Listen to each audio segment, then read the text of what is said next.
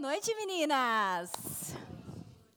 Nossa, que recepção gostosa essa, hein? Pastora Gisele, Pastor Enéas, gratidão pelo carinho. Parabéns pela casa linda que vocês têm aqui, por esse povo tão acolhedor. Eu já abracei algumas ali e dá para sentir que esse lugar é, é aquele lugar que você chega e não quer mais ir embora. Vocês sentiram isso também? Pois é. Mas, a falar, eu quero pedir para você se levantar e dar uma salva de palmas para vocês. Que um sábado chuvoso você deixou sua casa, a sua família e veio aqui.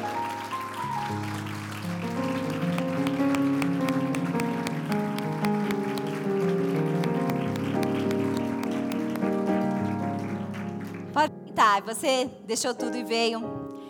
Veio aprender, veio entregar, veio servir.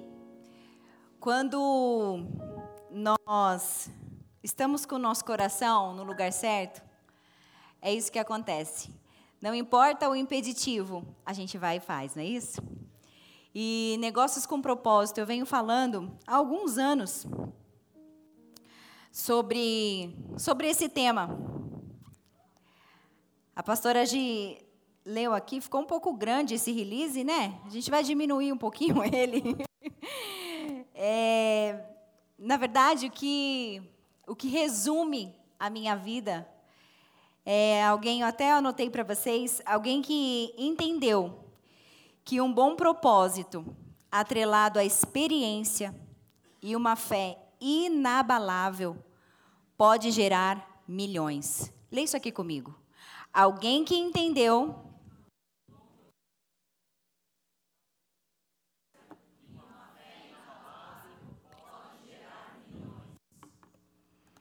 Uou.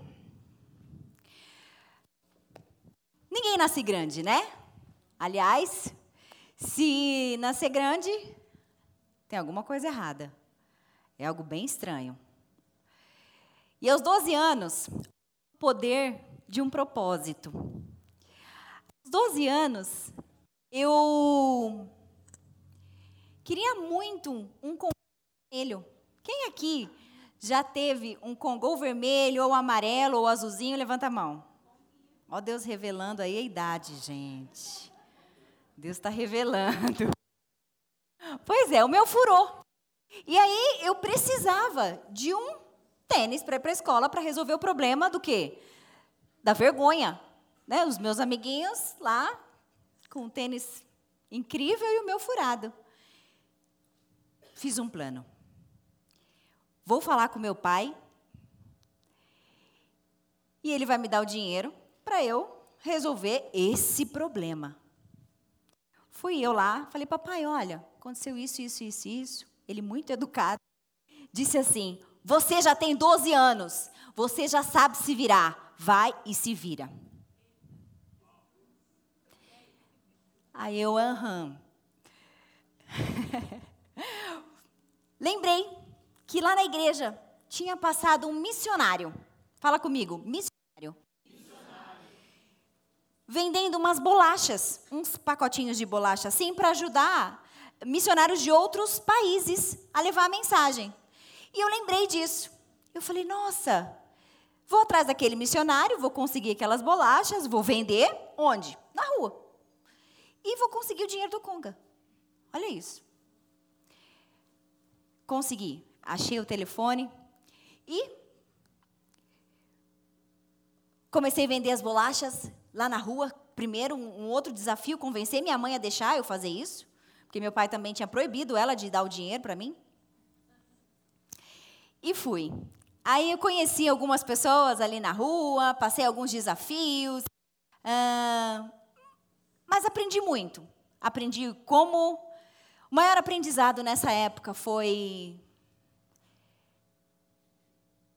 Saber ouvir um não. O primeiro. Que parou? O primeiro não foi do meu pai. O segundo, o terceiro, o quarto, e aí, aquele monte de não, foi aos 12 ali na rua. Como que aos 12 anos você consegue gerenciar os nãos? Nem eu sei. Eu só sei que encontrei outros amigos que estavam vendendo livros de saúde, uh, ensinando outras pessoas a usar tudo que tem em casa como remédio através da medicina natural. Eu passei a vender livro e, e foi assim. E assim começa a história, a minha história no empreendedorismo. E uma coisa que eu aprendi desde muito cedo tudo que você for fazer, primeiro, defina o porquê. Segundo, o que você vai fazer quando não, você ouvir o não daquele negócio. E o mais interessante é você continuar. Inteligência financeira. É bonito, né? Fala, inteligência financeira. Eu sei que vocês aqui têm uma palavra incrível aprendizado, conhecimento. Então eu me sinto muito em casa, porque eu já sei que vocês amam aprender. Então já rolou o rapport, pastora?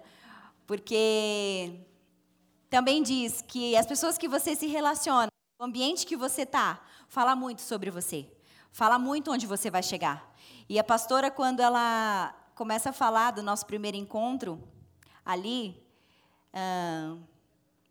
a ciência diz que tudo que você vê fora é porque você primeiro tem dentro. Nosso cérebro ele fun funciona como filtro mental. E é impossível você identificar algo fora se você não tem dentro. Então, vocês são muito abençoados de serem pastoreados pela pastora Gisele e o pastor Enéas aqui. E saibam que tudo aquilo que vocês vieram hoje buscar e vêm buscar todos os dias, vocês vão levar em nome de Jesus. Amém. Aleluia. Inteligência financeira é muito mais do que você organizar o seu dinheiro, é você ter claro qual o porquê do seu dinheiro. Quem é que gosta de dinheiro? Levanta a mão. Sem vergonha. Gosta, ótimo. Gostei dali. Olha só, na palavra fala que aonde estiver o seu coração, ali estará o seu tesouro. O dinheiro, ele é bom servo, mas é um péssimo senhor. Quando você entende isso, você passa a definir e clarificar os seus porquês. Porque ele só obedece. E se ele não está obedecendo na sua vida, o seu porquê, ele não está clarificado. E hoje aqui, nós vamos sair dessa noite clarificado qual é o verdadeiro propósito do dinheiro na nossa vida. Amém? Esse é um pilar que muitas famílias são destruídas. Pesquisas mostram que casamentos são desfeitos por causa desse papel. Famílias são destroçadas, filhos são jogados fora porque não têm condição de serem criados. E você imagina o povo de Deus. Hoje no Brasil nós somos 70 milhões de evangélicos. Imagina se esses 70 milhões, no mínimo, entendessem o verdadeiro motivo do dinheiro na nossa vida. Será que Jesus voltava logo ou não? Pois é. Só que isso a gente não aprende na escola, né? A gente não aprende, pastora, no primário, no ginásio, nem na faculdade. Eu, há oito anos atrás, eu fui buscar informação sobre isso. Todas as vezes que eu ia fechar um grande negócio, vocês viram, eu comecei dos 12. Então, fui ampliando. E quando eu fui aprender e, e, ter a formação de coaching financeiro, eu falei, gente, eu não sabia nada disso. Se eu tivesse essas informações, o meu dinheiro, com certeza, ele já teria abençoado muito mais vidas. E eu voltei para casa, depois de sete dias de imersão e chorei. Eu falei, Senhor, por que nas nossas igrejas, por que, que nas escolas, nos lugares, não sobre isso? E a partir dali, eu, eu conversei muito sério com Deus e falei, Senhor, tudo aquilo que o Senhor colocar na minha mão, não vai ser meu, vai ser nosso, vai ser do reino. E quando foi em 2019, é, quem aqui tem desafio diários, levanta a mão. Desafios diários. Ufa. Achei que fosse só eu também. Em 2019, cheguei em uma das emissoras que eu contribuía. E os sócios chegaram para mim e falaram assim: Eli, olha só. Nós tivemos uma proposta e esse projeto, que é interdenominacional, a gente vai ter que encerrar. Eu falei, como assim encerrar? É, a gente vai precisar encerrar porque ele não está sendo mais lucrativo. Fala comigo, lucrativo. lucrativo. Ele não está sendo mais lucrativo. E aí, a outra empresa está faturando muito. A gente precisa dos funcionários, eram 20 funcionários que a gente tinha ali. Precisa realocar esses funcionários. E o projeto interdenominacional da rádio vai se encerrar.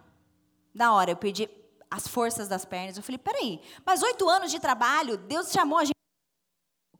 E por que? Eu resolvo. A gente, mulher, adora ter um bom problema e dizer o quê? Deixa comigo. As dominantes que, que entendem bem. Pois é, lá vai eu me levantar, não, a gente resolve, eu vou atrás de uma outra frequência, deixa comigo, vai ser assim, assim, assim, tal, tal, tal. Nós éramos em quatro lá, fora os colaboradores. Aí, eles viram para mim e falei, Li, não, a gente não quer mais. Inclusive, a nova sede da outra empresa, Unidos, você vai montar um outro time lá, o seu inglês está bom para isso, tal, tal, tal, a gente faz tal, tal, assim. Aí na hora eu falei, não, meu coração vibrou. Falei, mas não foi para isso que, que a gente chegou até aqui. Como uma extremamente controlada nas emoções, o que, que eu fui fazer? No banheiro? Chorar. Foi o que sobrou. Então vai chorar. Chora, briga com Deus. Foi o que eu fiz. Fiquei ali uns 15 minutos, revoltadíssima com Deus. Falei, Senhor, o que está acontecendo? O tanto que a gente trabalhou, até naquele momento, eu já tinha ajudado mais de 100 mil igrejas passaram pelo meu trabalho de expansão do reino. Eu falei, mas Senhor, dinheiro me deu esse talento, mas isso aqui não, não pode ser mexido, é sagrado. Fui embora. Deus não falou. Não falou.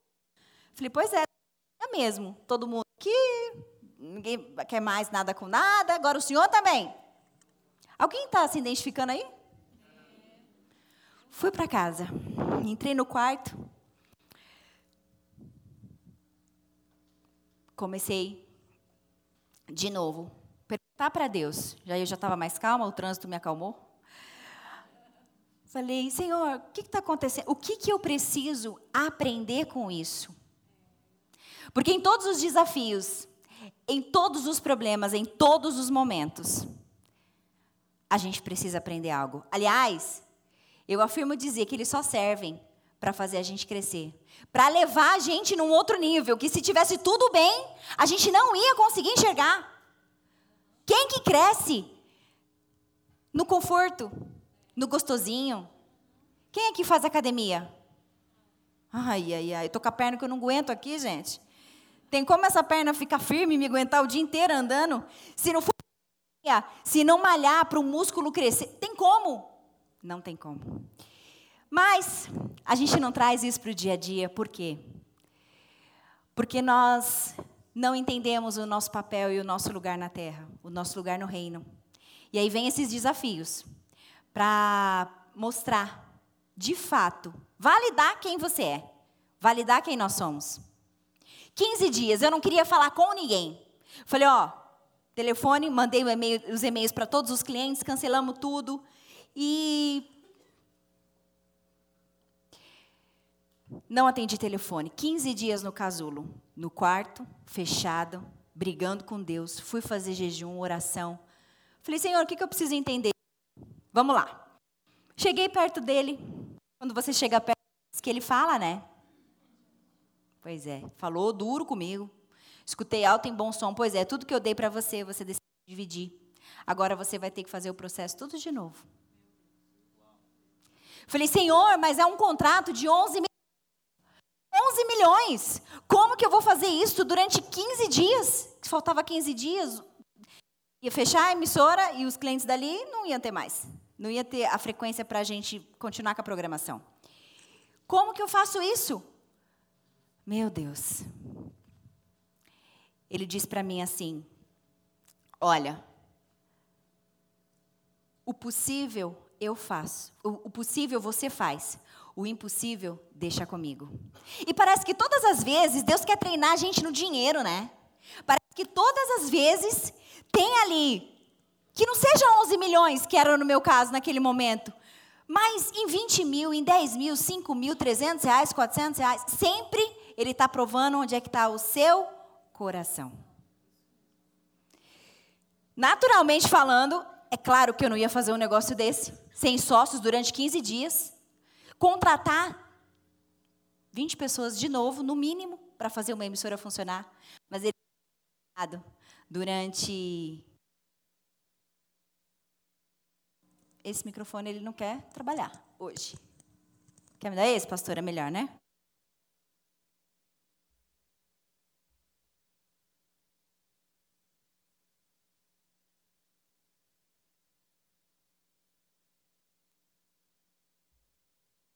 Aqui tá ligado.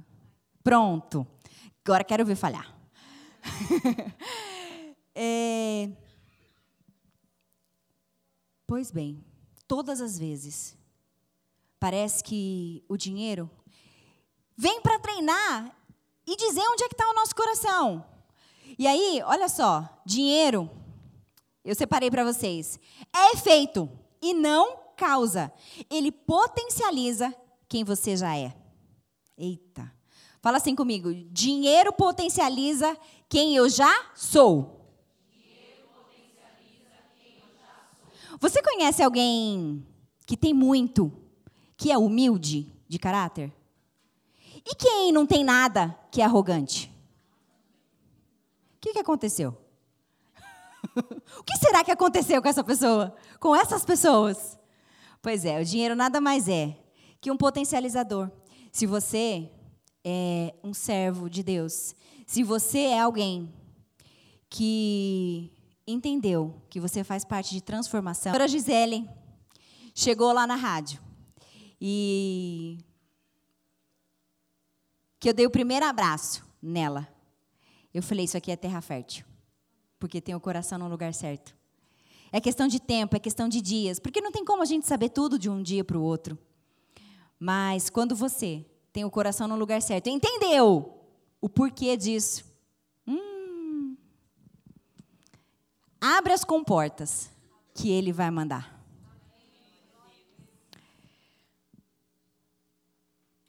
O dinheiro ele tem o poder de chamar atenção no exterior. E no interior se mantém a mesma pessoa. Apenas o comportamento, faltou aqui. O comportamento dos outros muda.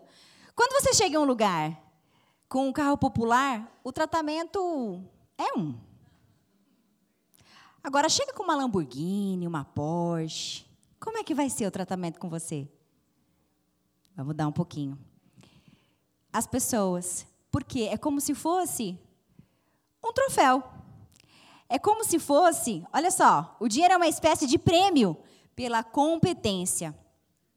O prêmio de alguém bem-sucedido é o dinheiro.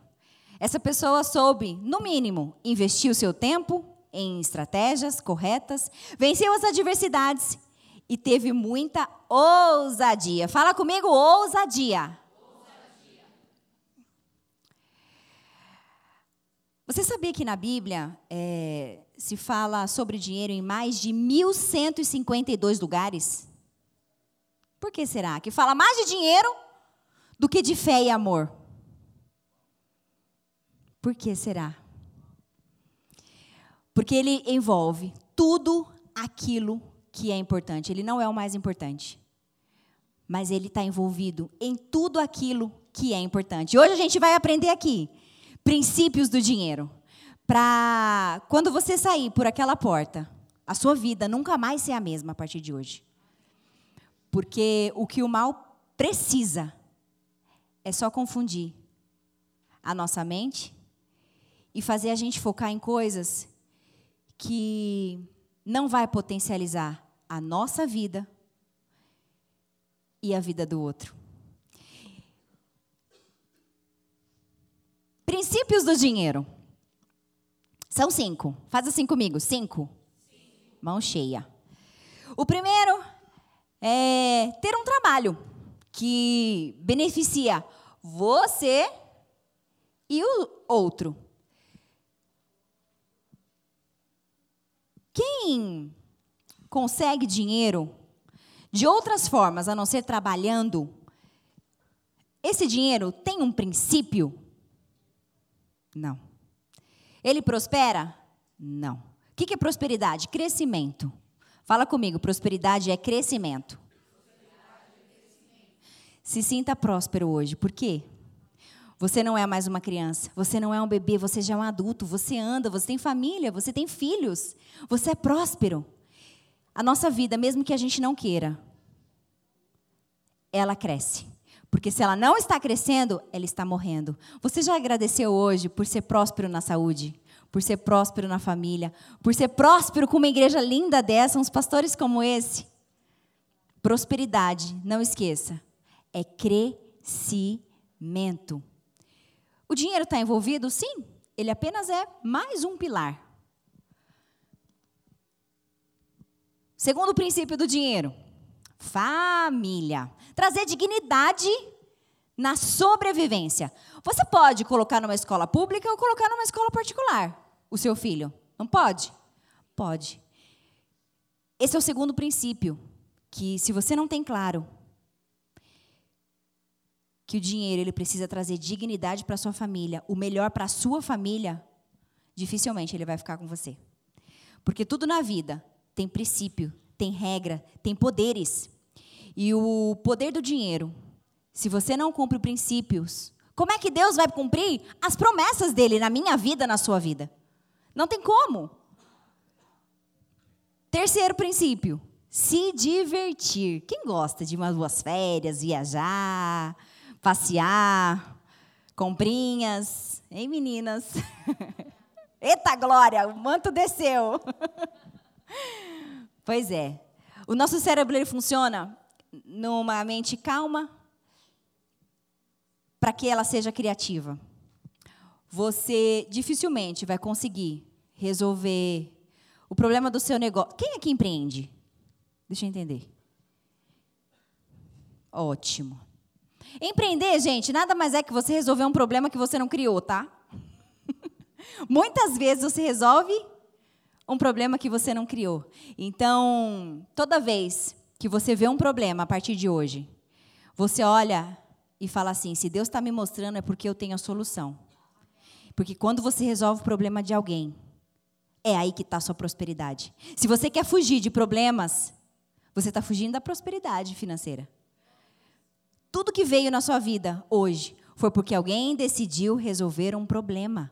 Para a gente chegar aqui, resolver o ônibus. Quem resolveu? Quem criou? O carro. Então, o que, que Deus está pedindo para você? Incansavelmente, para que você resolve. Agora, a parte humana, a criatividade só vai vir se a sua mente estiver descansada. Se você tiver com aquele turbilhão, irritada, nervosa, você não vai ver o Espírito Santo falar com você, você não vai conseguir ouvir o Espírito Santo. A oportunidade ela vai passar assim, ó, nos seus olhos e você vai, vai deixar embora, porque você não está descansado. Os pilares são as emoções, a espiritualidade e as finanças. Esse é o tripé da sua vida.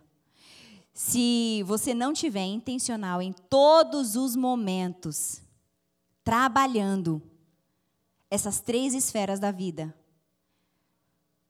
olha, dificilmente você vai conseguir ficar de pé. E tem como você glorificar a Deus com conta atrasada, com dívida, devendo todo mundo, telefone toca, você nem quer atender. Ó, o pessoal está se identificando. Sei por quê. É. Fala comigo. Essa é uma fase. Aleluia. Você, a partir de hoje, eu declaro que na autoridade do nome de Jesus, todas as vezes que você vê um problema, na hora o Espírito Santo vai te dar a estratégia. Porque o dinheiro, ele só serve na mão de quem tem propósito. Porque na mão de quem não tem, ele vai embora. Então, não fuja mais. Quarto, investir para o futuro. São aqueles investimentos financeiros que você vai lá, abre a sua continha na corretora. Quem aqui é investidor? Ali temos, aqui também. Eita glória, aqui também. Gosto. Que você vai, abre, abre uma conta na corretora, coloca lá o seu dinheiro pensando no futuro. É aquela pessoa também que investe em treinamentos. Treinamentos e cursos. Quem nesse último mês fez um treinamento sobre finanças, levanta a mão. Um, dois, três. Uou. Como é que você quer entender de dinheiro se você não investiu em conhecimento nessa área?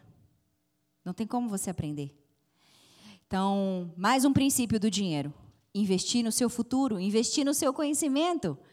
E, como eu disse, parabéns para vocês que hoje vocês vieram aqui ouvir um pouquinho sobre esse tema que eu amo falar, porque eu sei que ele é um potencializador de vidas. E vocês, se vocês estão aqui, é porque essa mensagem era para vocês. Quem não veio, tá tudo bem. Lembra, nós só atraímos aquilo que nós somos. Cinco, generosidade. O servir, doações, dízimos, ofertas. Na palavra fala sobre plantação e colheita. Essa é uma das minhas passagens que eu mais gosto. Que uma vez eu investi 20 mil reais num treinamento.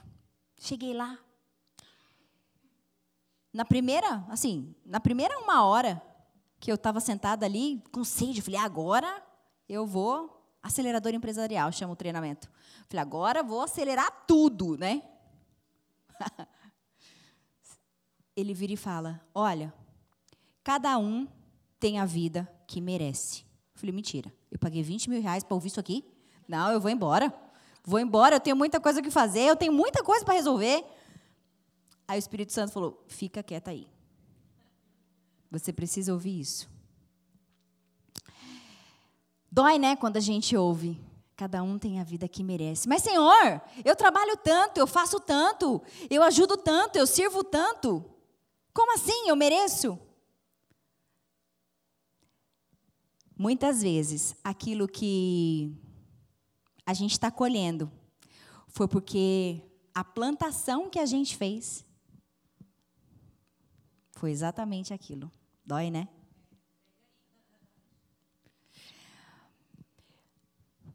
Isso é libertador. Por quê? Você para de ser vitimista. Você assume o controle da sua vida. Você fala: olha, tudo bem, essa situação, ela não define quem eu sou. Porque aquele que prometeu é fiel para cumprir. Então, não tem como você pagar por algo que você não sabe. Aliás, na palavra também fala que ele não leva em tempo, em conta o tempo da ignorância. Agora, a partir do momento que você sabe e não faz, aí é um problema seu. Aí é um problema meu. E depois quer reclamar com Deus. Cinco princípios do dinheiro: um trabalho, família, se divertir, investir para o futuro e generosidade. Se você não está claro o 100% do seu dinheiro, dividindo ele nesses cinco princípios, você não vai conseguir prosperar. Mas Eli, você, eu saí da minha casa chuvoso sábado para dizer, ouvir você falar isso? É. Como eu disse, Deus, ele, ele ama patrocinar um bom propósito, um bom projeto. Um trabalho incrível é projeto de Deus? Uma família incrível é projeto de Deus? Você se divertir, alegria, liberar os hormônios do prazer no seu corpo, é de Deus? Investir para o futuro também? E a generosidade? Tem como uma pessoa que está seguindo esses princípios do dinheiro ser infeliz na vida? Tem como? Não tem como.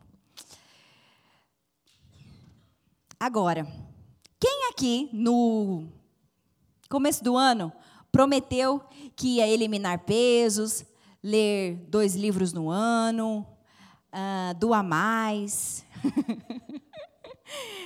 ajudar mais o próximo, comprar menos bolsa, menos sapato, né, pastor? Comprar menos. Quem? Quem? Prometeu e não conseguiu cumprir tudo ainda. Tá ali, tá ali. pois é. Por que, que a gente não consegue? Seria muito fácil eu chegar aqui para vocês e falar: olha, gente, vamos falar sobre inteligência financeira. Gasta menos do que ganha. Quantas vezes você já ouviu isso? Você conseguiu. As nossas ações, elas são motivadas pelas emoções. E o seu dinheiro vai para onde está o seu coração, onde está a sua emoção. Onde está vibrando mais forte é para ali que vai o seu dinheiro. Eu sou vidente, sabia? Se você me mostrar a fatura do seu cartão de crédito, eu escrevo tudinho quem você é.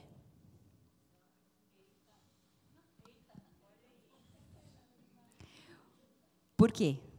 Aonde você coloca o seu dinheiro, é ali que está, que estão as suas emoções.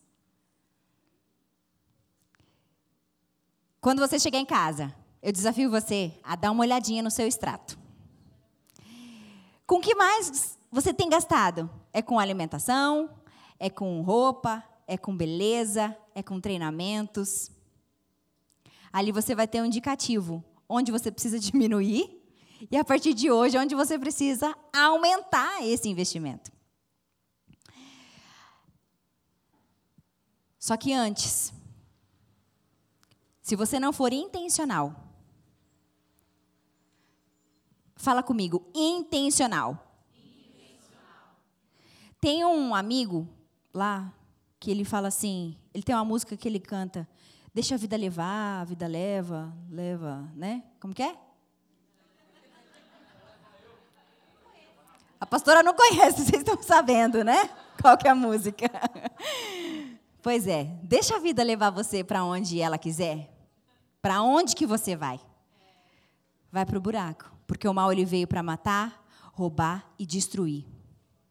Quando você não toma o controle da sua mente, o controle das suas emoções, o controle das suas finanças, será que é Deus que não está com você?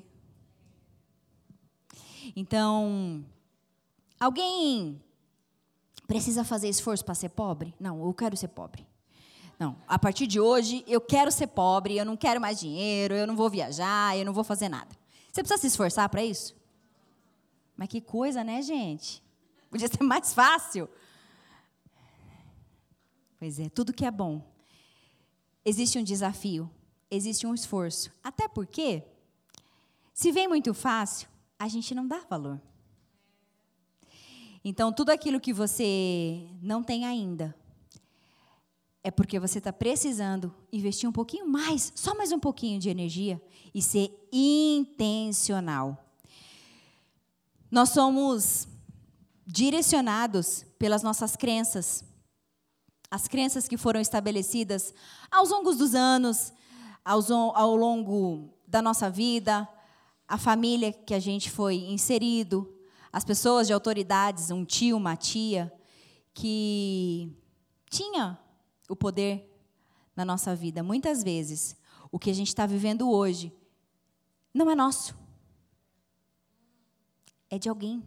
É uma crença que ela não faz parte de você.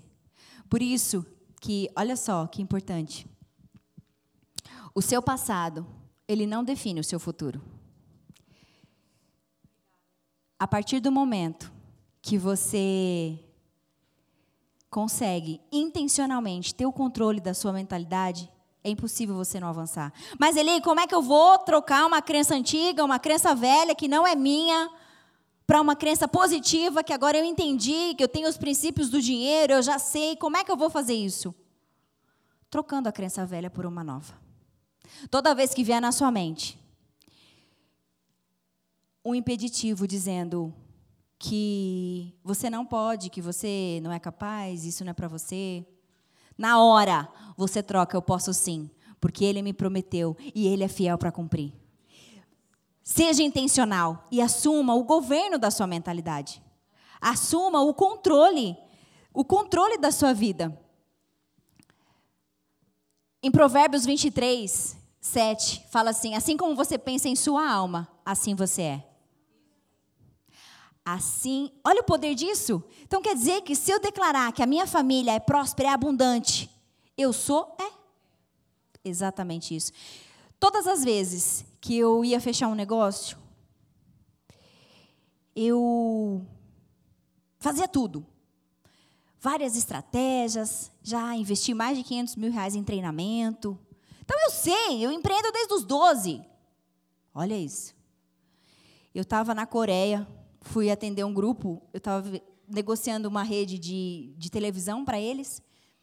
Cheguei lá, Três dias antes, fui passar, pastora, da cozinha para a sala, bati o pé, quebrei o dedinho, com tudo pago, tudo, tudo, assessoria, tudo. Falei, meu Deus, e agora? Falei, é você, né, cão? Eu vou. Fui no médico, falei, olha, eu tenho esse, esse compromisso, assim, assim, assim. Quais são os meus riscos? Falou, olha, você vai ficar 36 horas de voo com o pé baixado, pode dar, pode gangrenar, foi falando tudo. Aí eu olhei e falei para ele, doutor, é, como a gente minimiza isso? Ele falou, olha, tem um remédio tal, remédio tal, remédio tal, você vai fazer isso, isso, isso. Eu falei, tá bom. Ele falou, olha, assina essa carta aqui para mim. Assinei e fui. Cheguei lá, eu tinha programado cinco dias. É, no segundo dia de negociação, imagina a minha ansiedade, o pé quebrado, longe da minha família, num lugar que eu não tinha mobilidade para ir e vir, em outra, outro idioma, a minha reunião era em inglês, assim, para dar tudo errado, né? Falei, Senhor, e agora? Comecei pegar o controle da minha mente. Falei, ah, entendi. Isso aqui vai ser incrível, não é mesmo? Ah, agora eu já sei. Quem que vai ser abençoado? Comecei. Trazer todos os porquês daquela negociação incrível. Quando eu cheguei ali, quatro pessoas, uma voz assim, do nada.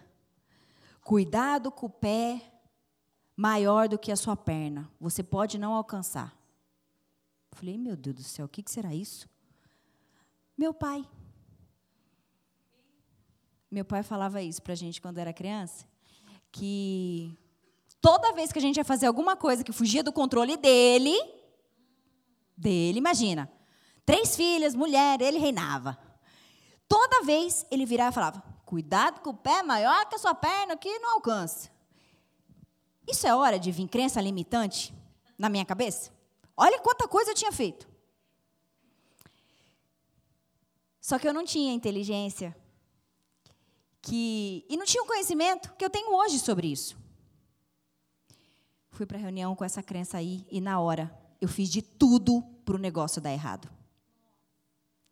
Eles falavam uma solução, eu trazia um problema, inconscientemente. Eles falavam algo para resolver, e eu dava outro problema que não ia dar certo. Parece contraditório. Eu saí do Brasil, fiz tudo o que eu fiz para poder ir lá e fechar o negócio. Era uma igreja, emissoras no Brasil inteiro, de televisão. Imagina o reino de Deus, o tanto que isso é impactante. Mas a minha crença limitante fez com que eu estragasse o negócio. Isso é possível, sim. E todos os dias, quando você vai tomar uma decisão importante, se você não estiver atento com a sua crença, ela vai te atrapalhar. Pode ser mais incrível que for. Ela vai te atrapalhar.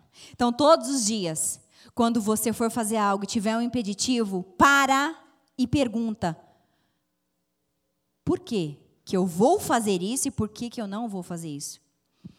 A sabedoria do coach vem uh, com perguntas. Como é que você resolve um problema? Perguntando. Cinco perguntas, sete perguntas, oito perguntas, até você encontrar o porquê definido daquilo. E aí eu pergunto para você hoje: qual é o seu porquê? Qual é o porquê da sua família? Qual é o porquê das suas finanças? Qual tem sido o seu porquê? Porque no dia mal, é esse porquê que vai segurar. Lembra? E eu falando da emissora, naqueles 15 dias, foi, foram os piores dias da minha vida. Sem medo de errar. Mas uma coisa que martelava na minha mente era: se eu parar com esse projeto, pessoas vão morrer. Se eu parar com esse projeto, muitas pessoas não vão ouvir falar de Jesus. Se eu parar com esse projeto, famílias vão ser destruídas. E na hora, não me pergunte onde eu encontrei força para levantar e construir a Adore Mais FM. E hoje a gente fala para mais de 23 milhões e meio de habitantes do estado de São Paulo. E todos os dias a gente recebe tantos testemunhos incríveis de transformação pelo poder da palavra. Aí eu pergunto para você: é sobre dinheiro? É sobre o pro propósito. É sobre o seu porquê. No dia mal, no dia difícil, é o seu porquê que vai segurar você. No dia mal, no dia difícil, é o seu porquê que vai fazer você levantar, é fazer você enfrentar, é, é o que vai fazer você andar uma milha a mais. Vários cursos de finanças, vários treinamentos, é incrível, é importante, com toda certeza. Organização, gerenciamento. Agora, se o seu porquê não estiver clarificado, nos princípios, você vai parar no meio do caminho. Você vai desistir. E está tudo bem, somos seres humanos. Mas será que é essa a vontade de Deus na nossa vida? Afinal, para que serve o dinheiro? Falamos de princípios do dinheiro. Eu vou dar três indicativos aqui para você. Para você levar para a sua vida Toda vez que um número vier na sua mente, você vai se fazer a pergunta: onde esse valor se encaixa? Vamos lá. Segurança financeira. O que, que é a segurança financeira? Ela vem daquele dinheiro, daquela sua renda principal. Se você tem um trabalho, um salário, ou você empreende, o seu prolabore, é a sua renda principal, que vai te dar a sua segurança. Então, digamos que você tenha um custo mensal de 5 mil reais. Você tem o seu trabalho, que te dá 5 mil reais por mês. Então, você está seguro financeiramente. Independência financeira. Ela vem através de renda extra. Então, quando você fala, olha, eu quero comprar tal coisa, você precisa gerar uma renda extra. Você não pode mexer na segurança da sua família, você não pode mexer na segurança da sua renda. Aí você vai criar uma renda extra. Só que com essa renda extra, algo incrível acontece. Você chega na independência financeira. O que é essa independência financeira? Com a renda extra, você conseguiu fazer com que ela fosse maior do que a sua renda principal. E aí é onde começa o processo de riqueza, o processo de enriquecimento. Tudo tem um passo a passo. Então, primeiro, segurança financeira, independência financeira. Olha só que incrível quando você, com a renda extra, passar a investir 50% dela, vai chegar um momento que os juros desse dinheiro vai pagar as suas contas mensais. Por exemplo, se você tem investido um milhão de reais, a média hoje você consegue ter 1%, 1,5%, te dando 10 mil reais por mês. Imagina, você ter investido um milhão e os juros ser 10 mil reais por mês. Você ficaria feliz ou não? Dá um glória a Deus aí, então. Eita glória, recebe. Imagina, você ter tempo para seu filho, para você fazer o que você quiser, não ter mais a necessidade de trabalhar. É claro que o ser humano ele, ele precisa estar em movimento. É isso que traz a vida. Aquilo que não está crescendo está morrendo. Movimento precisa, mas quando vibra o seu coração. Imagina você ter um trabalho, ter uma atividade onde você faz por puro prazer. Imagina isso, gente. Então, essa é a independência financeira. Que tal você dar nome para o seu dinheiro? Esse dinheiro é para minha segurança financeira, é para minha ou é para minha independência financeira. Se fosse só isso, estava bom, não estava? Mas tem a liberdade financeira. Aqui o manto chega. Que é quando você pensa em comprar algo, pensa em possuir algo, que o dinheiro não mais será um impeditivo. Você pode gastar o que você quiser, que é ilimitado. Você é livre. Você tem a liberdade do dinheiro. Ah, vamos agora, pastora, vamos para Dubai agora? Pastora tem liberdade financeira. Vamos, Eli. Estou fazendo a mala.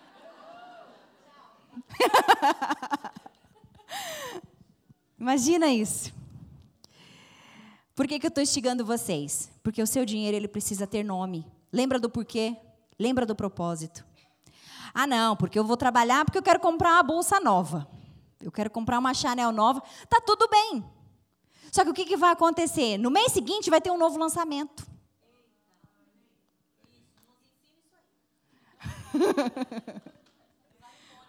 Os iPhones da. Gente, está chegando o 15, eu não aguento. Eu não dou conta disso. E o seu dinheiro foi para onde? Para aquilo que é perecível, que a traça corrói e que vai ficar. Mas Eli, isso é errado? Não, claro que não. Deus deixou tudo de bom na terra para que eu e você usufrua. Agora, se você colocar o dinheiro no lugar dele, isso vem como consequência. Ele vem como consequência. Porque tudo na vida é ação e reação. Quando que você vai comprar um lançamento novo? Quando você vai comprar um novo sapato? Quando você vai comprar o iPhone novo? Ou com dinheiro novo que você vai fazer, ou quando você tiver a independência financeira. Mas Eli, tá difícil. Não, não tá difícil. Se você der nome para o seu dinheiro, você vai ver o milagre acontecer. Porque a única coisa que Deus nos pede, de novo, é que a gente tenha o nosso coração no lugar certo. Aí você fica angustiado, mas lá, ela comprou uma bolsa nova, mas e sapato? Aí começa a comparação, não sei de onde, do mal que vem, para roubar a sua atenção, para roubar o seu coração, para roubar a vida incrível que Deus prometeu você a ter nessa terra. Pesquisas dizem que quem vive assim é apenas 2% da sociedade. Quem hoje decide entrar para essa estatística, levanta a mão e dá um glória a Deus. Você tendo a sua independência financeira, a sua liberdade financeira, quem vai crescer com o reino? Quem que vai crescer? É só você? O dinheiro nada mais é um potencializador daquilo e de quem nós já somos. Se você que está aqui hoje tem o sonho e o desejo de ver vidas transformadas, vai precisar de dinheiro. Essa igreja está aqui. Funciona sem dinheiro? Adore Mais FM lá. É uma empresa, é, é um ministério, tem um propósito. Mas ela funciona sem dinheiro? Não funciona. Mas todos os dias, quando um desafio chega, eu levanto, eu não olho e falo, puxa vida, quantos milhões? Hum. Não, eu levanto e, e falo. Pessoas estão sendo transformadas através do meu trabalho. Quem ganha com aquilo que você está fazendo? Quem que ganha?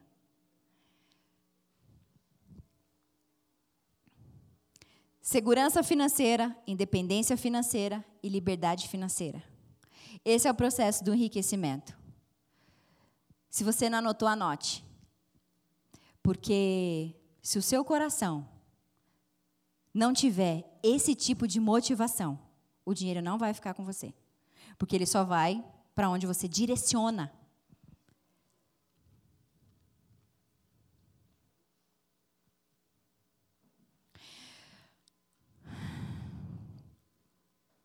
Não deixe as circunstâncias da sua vida comandarem. A sua vida não é ela que define. Quem define é você. Olha só, uma mãe decidiu ouvir isso. Entendeu que quem controla e quem comanda a vida dela era ela. Em 1993, essa mãe estava grávida foi dar à luz a sua terceira filha, a sua terceira bebê. Tudo planejado, tudo pago. Ela vai até o hospital. Os médicos se apressam, vai para a sala de cirurgia. Tinham outras mães ali também. E ela tem a cesariana. Foi um sucesso a cirurgia. Foi a coisa mais linda. Nesse momento, o médico pega, leva com as enfermeiras a criança para o berçário, para poder limpar, para poder fazer aqueles primeiros preparativos. E passa uma hora, passam duas horas, nada da bebê dessa mãe chegar. Todas as mães que estavam ali receberam o seu bebê e ela nada. E aí ela começa a ficar agoniada. Enfermeira, cadê minha filha? Enfermeira, cadê a minha filha? Calma, mãezinha. Ela já está vindo. Os preparativos já estão terminando. Fica tranquila. Passam duas horas, três horas e nada da menina chegar. O médico vem. Ela pergunta: médico, as enfermeiras não trouxeram a minha menina. Calma, a senhora está muito agoniada. Já vai vir três horas, quatro horas. Troca o turno, daqui a pouco entra outras enfermeiras.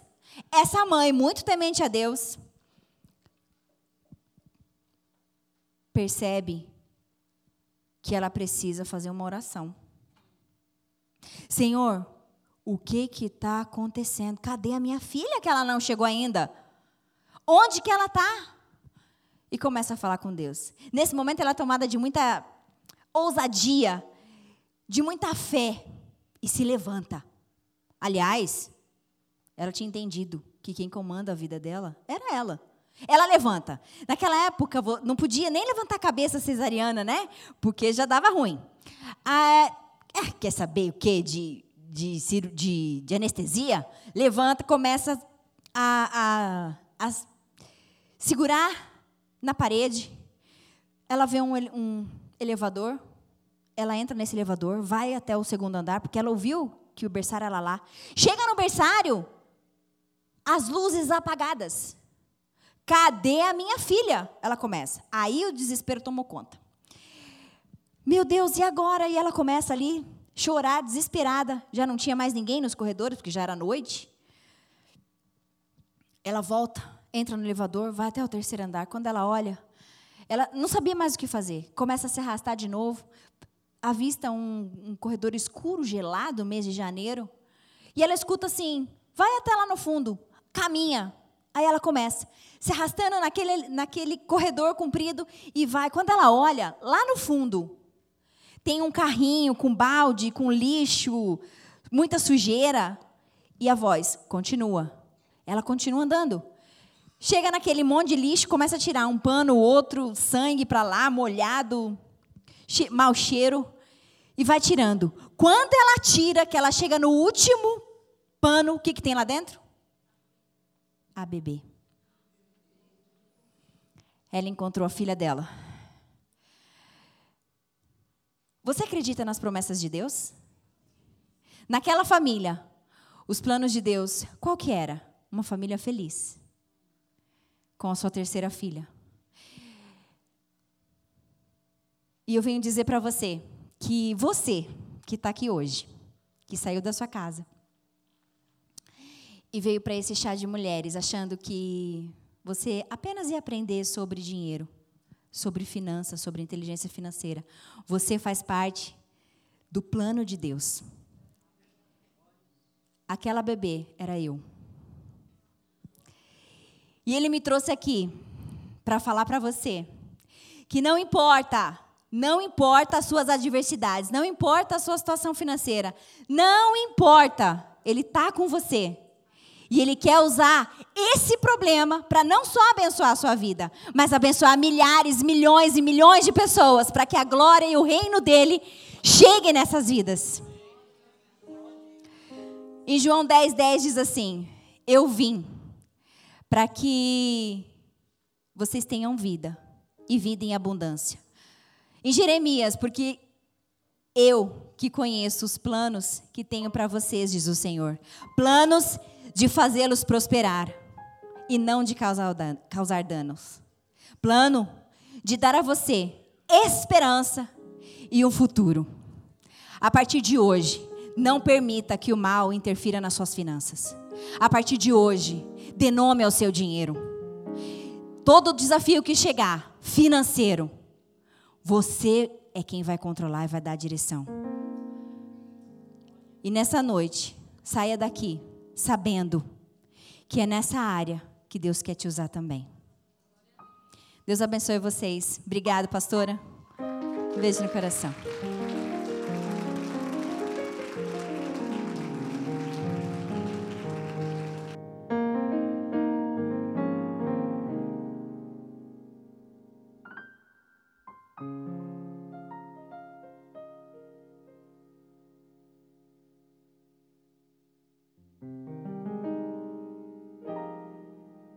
Glória a Deus, glória a Deus. Eli, eu queria te fazer uma pergunta. Claro. Você nasceu rica? Imagina. Não. Oi? Dá para ligar o sem fio? Pronto. Pastor, a minha família é, vem muito simples. Muito simples. O meu pai, eu lembro a gente na feira, embaixo dos caixotes assim, e ele vendendo fruta na feira. Só aquilo não bastava para sustentar a família. Ele foi pedreiro, ele foi segurança, a minha mãe foi diarista. Eu lembro que, eu, os sete anos, a minha mãe me levava junto com ela para limpar a casa das pessoas. E ela me ensinou a passar roupa. E aos sete anos, eu ajudava ela ali. Então, assim, muitas vezes a gente acha que é o nosso passado que define o nosso futuro. E não é. Hoje, para a glória de Deus, é, na minha família, eu entendi qual era o meu papel. E emocionalmente, eu, eu sou a estrutura ali. As pessoas vão te ouvir. Part... Grava isso. A partir do momento que você gerar resultados. Deus vê o coração. As pessoas não. Uhum.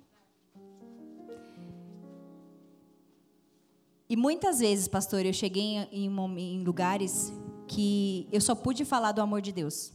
Muitos lugares, muitas mesas de negócios. Por causa do meu resultado financeiro. Porque se não fosse ele, eu não ia ter acesso. Mas hoje, olhando, olhando para trás, quando você entende os porquês e o propósito de Deus, dificilmente você não luta com aquilo que você tem que lutar. Então, assim, a minha família é muito simples ainda.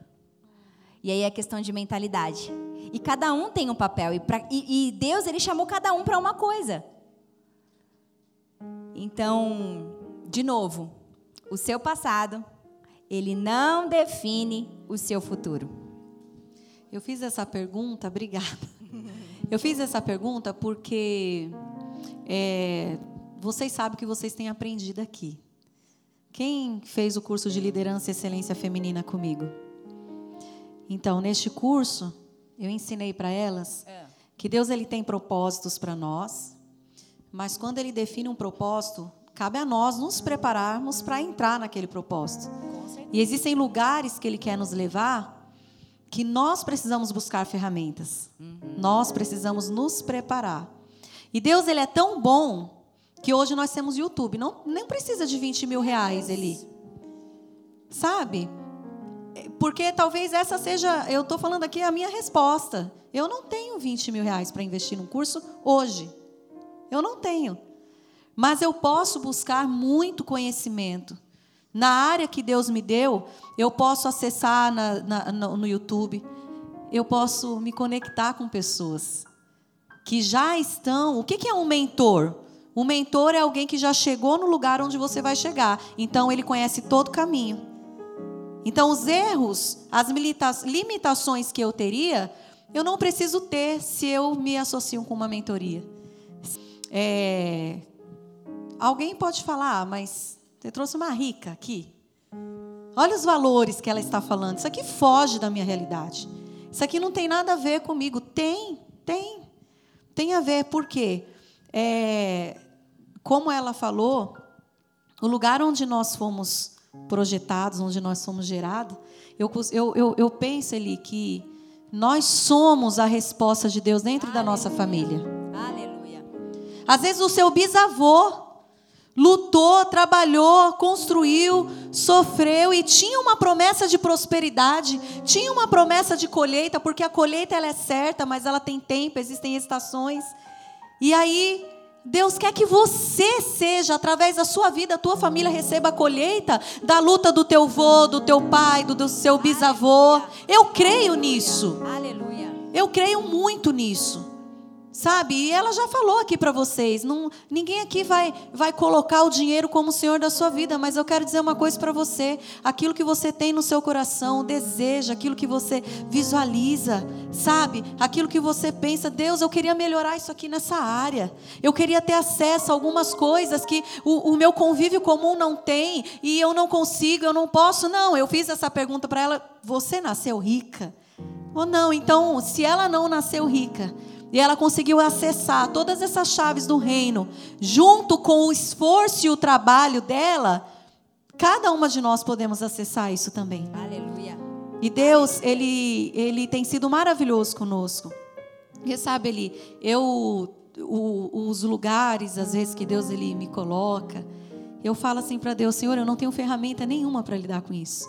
E Deus ele vai me dando os caminhos dentro da minha casa qual é o vídeo que eu tenho que assistir, qual é o curso, quais são as minhas referências, quem são as pessoas que eu preciso estar perto. E aos pouquinhos eu vou construindo. E eu tenho trazido isso aqui para vocês. Deus não nos autorizou a sair de São Mateus.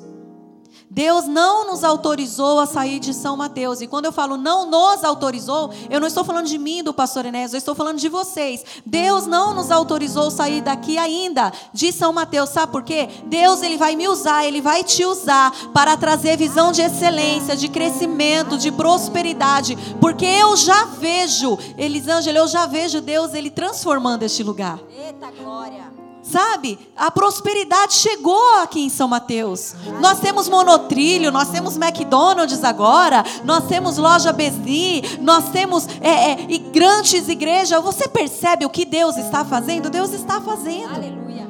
E de Deus ter te trazido aqui, Ele, de verdade mesmo. Eu sou muito séria, eu sou muito convicta do que eu faço e das minhas associações. E eu sei que você é, foi enviada por Deus na minha vida para eu olhar um pouco mais à frente, muito mais à frente. Aleluia.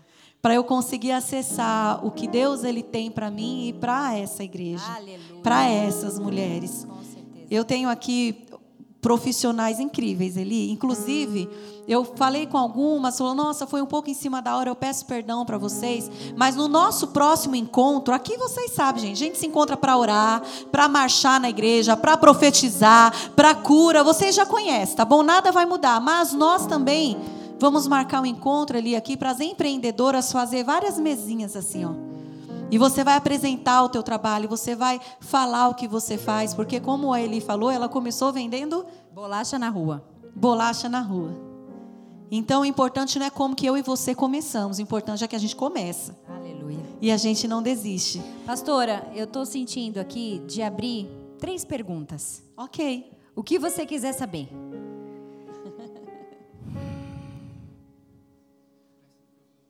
Eu preciso falar? Nathalie. Vamos lá, Nathalie, capricha. Momento de mentoria. Bora. Uma amiga minha pediu para perguntar.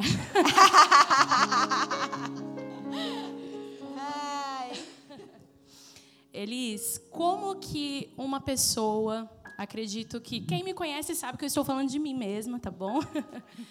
Mas acredito que muitas irão se identificar quando você é multitarefas. Você sabe que você possui várias ferramentas que Deus te deu para você fazer um bom trabalho naquilo que Deus te chamou. Mas qual é o momento em que você se acalma e você fala: peraí, o que, que eu vou fazer com todas essas ferramentas aqui? E qual é o foco central daquilo que Deus me chamou para fazer, para prosperar, para trazer prosperidade para os meus entes queridos também? O momento em que você realmente para para focar. Porque muitas pessoas têm muitos dons. E às vezes, no meio do caminho, quando você vai escolher qual é a trajetória, porque a gente escuta muito assim: quem sabe fazer tudo não, não faz nada bem feito. Você precisa fazer algo bem feito. Então, como chegar neste momento de parar e falar? Esse é o momento em que eu preciso fazer uma coisa só com excelência. Como que a gente chega nesse denominador comum e, e nesse momento de decisão? Eu vou responder a sua pergunta é, trazendo o momento da minha vida. Eu nasci numa família de músicos. Meu pai, tudo quanto é instrumento, ele dá aula, tios, meu sobrinho, todo mundo é músico lá em casa. Todo mundo. E desde seis anos de idade, eu cantava na frente da igreja. Aí cresci um pouquinho, vai fazer teclado, piano, vai fazer violão, vai fazer tudo. E, naturalmente falando, eu estava sendo projetada para ser o quê? Cantora, musicista. Tivemos um grupo, gravamos lá um CD. Mas aquilo não andava. Nathalie não ia. Sabe quando parece que tem roda presa? E aí chama para cantar no cena. O máximo que a gente chegou foi abrir um evento, um show do Matos Nascimento. Foi o máximo.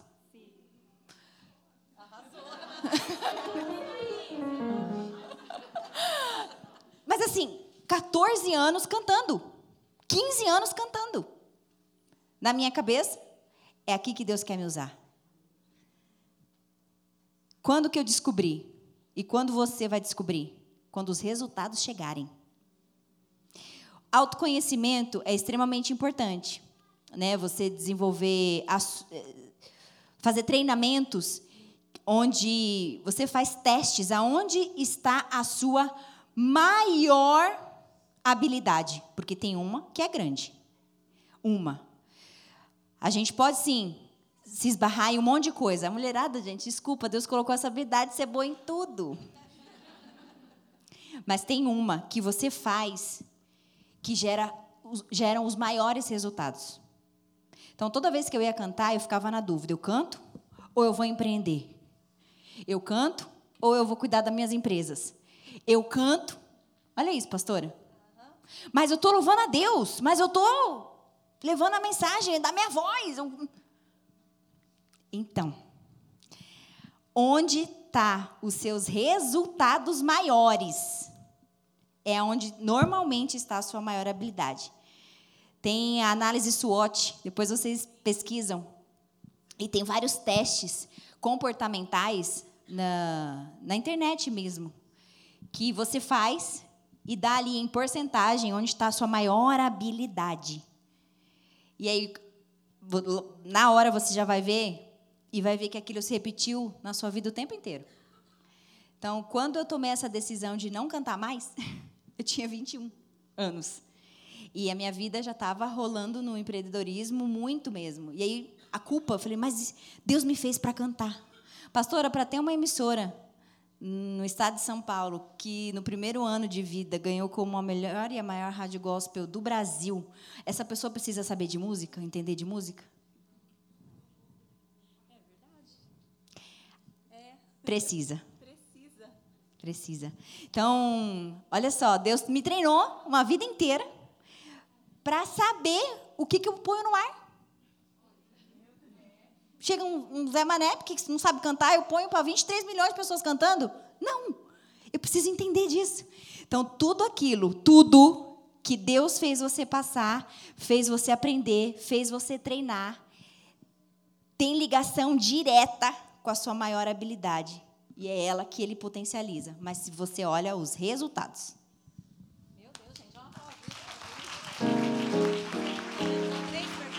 É, mais, mais duas. A gente tem tempo, pastora? Tem tempo, né, gente? Se você tem tempo, mais duas. Vocês decidiram ter uma igreja muito longe, gente. Do outro lado, pastor. Que gostou. Que gostou. Ali. Olá. Oi, como é o seu nome? Meu nome é Stephanie. Stephanie, que nome lindo, Stephanie. Obrigada. É, a minha dúvida é relacionado a como identificar o feeling para o empreendedorismo, porque eu vejo assim que nem todo mundo tem esse feeling, né? Uhum. Eu não percebo isso em mim mesma. Eu sou profissional de TI e eu estou avançando ali na minha carreira, mas eu não não vejo é, o empreendedorismo como uma opção para mim, né? Só que por ter muitas palavras direcionadas de Deus, e acredito que isso possa ser uma dúvida de outras também, por ter muitas palavras direcionadas que nós devemos ter o passo de fé e ir e tentar fazer, e tentar alcançar outros lugares, como você identificar onde você pode realmente ser próspero? Se é naquilo que você é como profissional, dentro de uma empresa e prosperar naquilo, ou se realmente dentro do empreendedorismo, sendo uma pessoa autônoma, você consegue fluir e avançar e prosperar de verdade. Muito boa sua pergunta também, Stephanie. Olha só. É, um corpo, ele é feito de quantos membros? Tem alguma médica aqui? Eu não sou médica, gente. Muitos membros, né? O que a mão faz, a perna não faz. O que o coração faz, a mão não faz. O corpo. E cada um tem a sua função extremamente importante. O que, que é empreender? É você resolver problemas. Quando você, é, do TI, né? Você falou? Nossa, meu Deus. Existe alguma pessoa hoje que faz algo fora o celular? Sem usar o celular? Quem criou o celular? Foi um empreendedor ou foi um, um técnico? Foram os dois. Então, a habilidade que Deus deu para você é no mínimo para que você some com o outro. Você acha que eu consigo, sendo empreendedora, a fazer a Dori Mais crescer sozinha? Não tem como. E Deus, na sua infinita sabedoria, Ele colocou um talento e um dom em cada um para somar com o outro. Então, se você é, é desenvolvedora e tem um projeto incrível, Deus colocou essa habilidade em você. Que tal você se juntar a um empreendedor que já tem a habilidade natural dele para fazer o seu projeto explodir?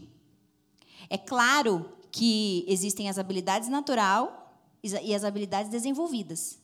Você pode sim desenvolver. Você vai levar um tempo. Mas qual é a sua pressa? Qual é a sua pressa? E uma pessoa que já veio com os dons e com os talentos, natural, naturalmente. E não existe a habilidade, uma habilidade melhor que a outra. Não existe. Um exemplo, na faculdade, pastora, lá eu tive 21 anos, a gente estudou o case do McDonald's. É, quem, quem aqui já viu a história do McDonald's? Não é incrível? O cara tem no Netflix também. Isso a gente, nossa, aprende muito. Ele era um empreendedor bala, mas ele não tinha um produto. Como é que prospera sem um produto ou sem um serviço? O que, que ele fez? Foi lá e pegou o que já estava funcionando e explodiu. E fez todo mundo crescer. Então, a bênção que Deus deu para você, atrelada com a bênção do outro, com a bênção do outro, com a bênção do outro, e trazendo para nós essa espiritualidade, isso é reino. Isso é reino. Se o seu negócio, se só você cresce, tem alguma coisa muito errada. No mínimo, egoísmo. Então, não se limite por isso. Eu não sou empreendedora. Eu não nasci com essa habilidade. A, a ciência fala de quatro temperamentos, né? Que é o dominante, normalmente ele que vem com essa habilidade maior de, de, de empreendedorismo. Aí tem o influente, aí tem o analítico e tem o melancólico. Cada um tem a sua força e a sua fraqueza.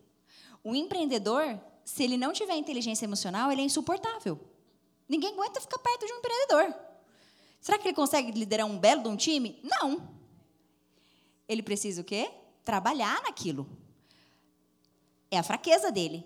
Mas qual que é a força? Ele é imparável. Está ouvindo um não, não parece fogo. Chama para ele continuar. Então tem a força e a fraqueza. Imagina você juntando a sua força com a força do outro, do outro temperamento. E é assim que nascem as grandes sociedades. Né? Uma igreja, a senhora consegue fazer tudo aqui na igreja? Liderar, limpar, tudo? E aí, quando você faz parte desse todo, todo mundo cresce. Mais uma perguntinha. Fabi Oi, Carioca gente. da Gema? Eu sou a paz. A paz. Paz do Senhor. Eita, Glória. Tudo bem? Pastor, eu não posso ficar perto dela. Não, porque eu começo a falar igualzinho. O chiado, tudo. Vai dar certo. Tudo bem. Então, eu sou empreendedora. Eu queria saber de você o seguinte: como a gente se portar, diante, principalmente diante de familiares, né? Eu sou mãe solo.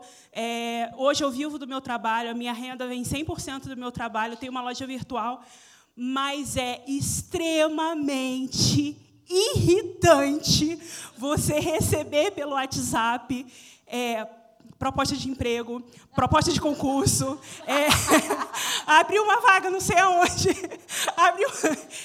É, gente, olha, não é porque tem uma amiga que tem uma loja que está precisando e não sei o quê. E, e eu fico, gente, mas eu trabalho. As pessoas não entendem. Mas, gente, quem empreende sabe, as pessoas não entendem, simplesmente não entendem. Então, assim, às vezes eu fico até sem graça de, de comentar ou de responder até a altura, aí você fica, ai, ai, tá bom, querida, muito obrigada, tá? Pode deixar, eu vou olhar assim, ai, eu vou analisar com carinho e tudo. Mas, e aí eu queria saber sobre isso, como que a gente se porta numa situação dessa com, com as pessoas, principalmente no ciclo familiar, né, nas pessoas mais próximas.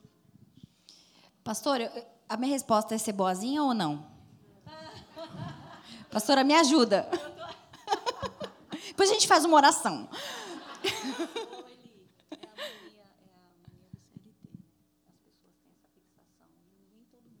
É. É. Olha só. Ai. Será que eu passei por esse desafio em algum momento da minha vida? É, primeiro, parabéns por você identificar onde é que está o seu problema. Quando você identifica, já é 50% do caminho andado. Eu falei uma frase de um treinamento que eu fiz: cada um tem a vida que merece. Ai, doeu de novo. O que, que você já fez em conhecimento para sua família? Você já ensinou o caminho? Dividiu o caminho com eles? Alguém chegou para você e perguntou para você como você fez? O que você precisou fazer para ter o seu trabalho?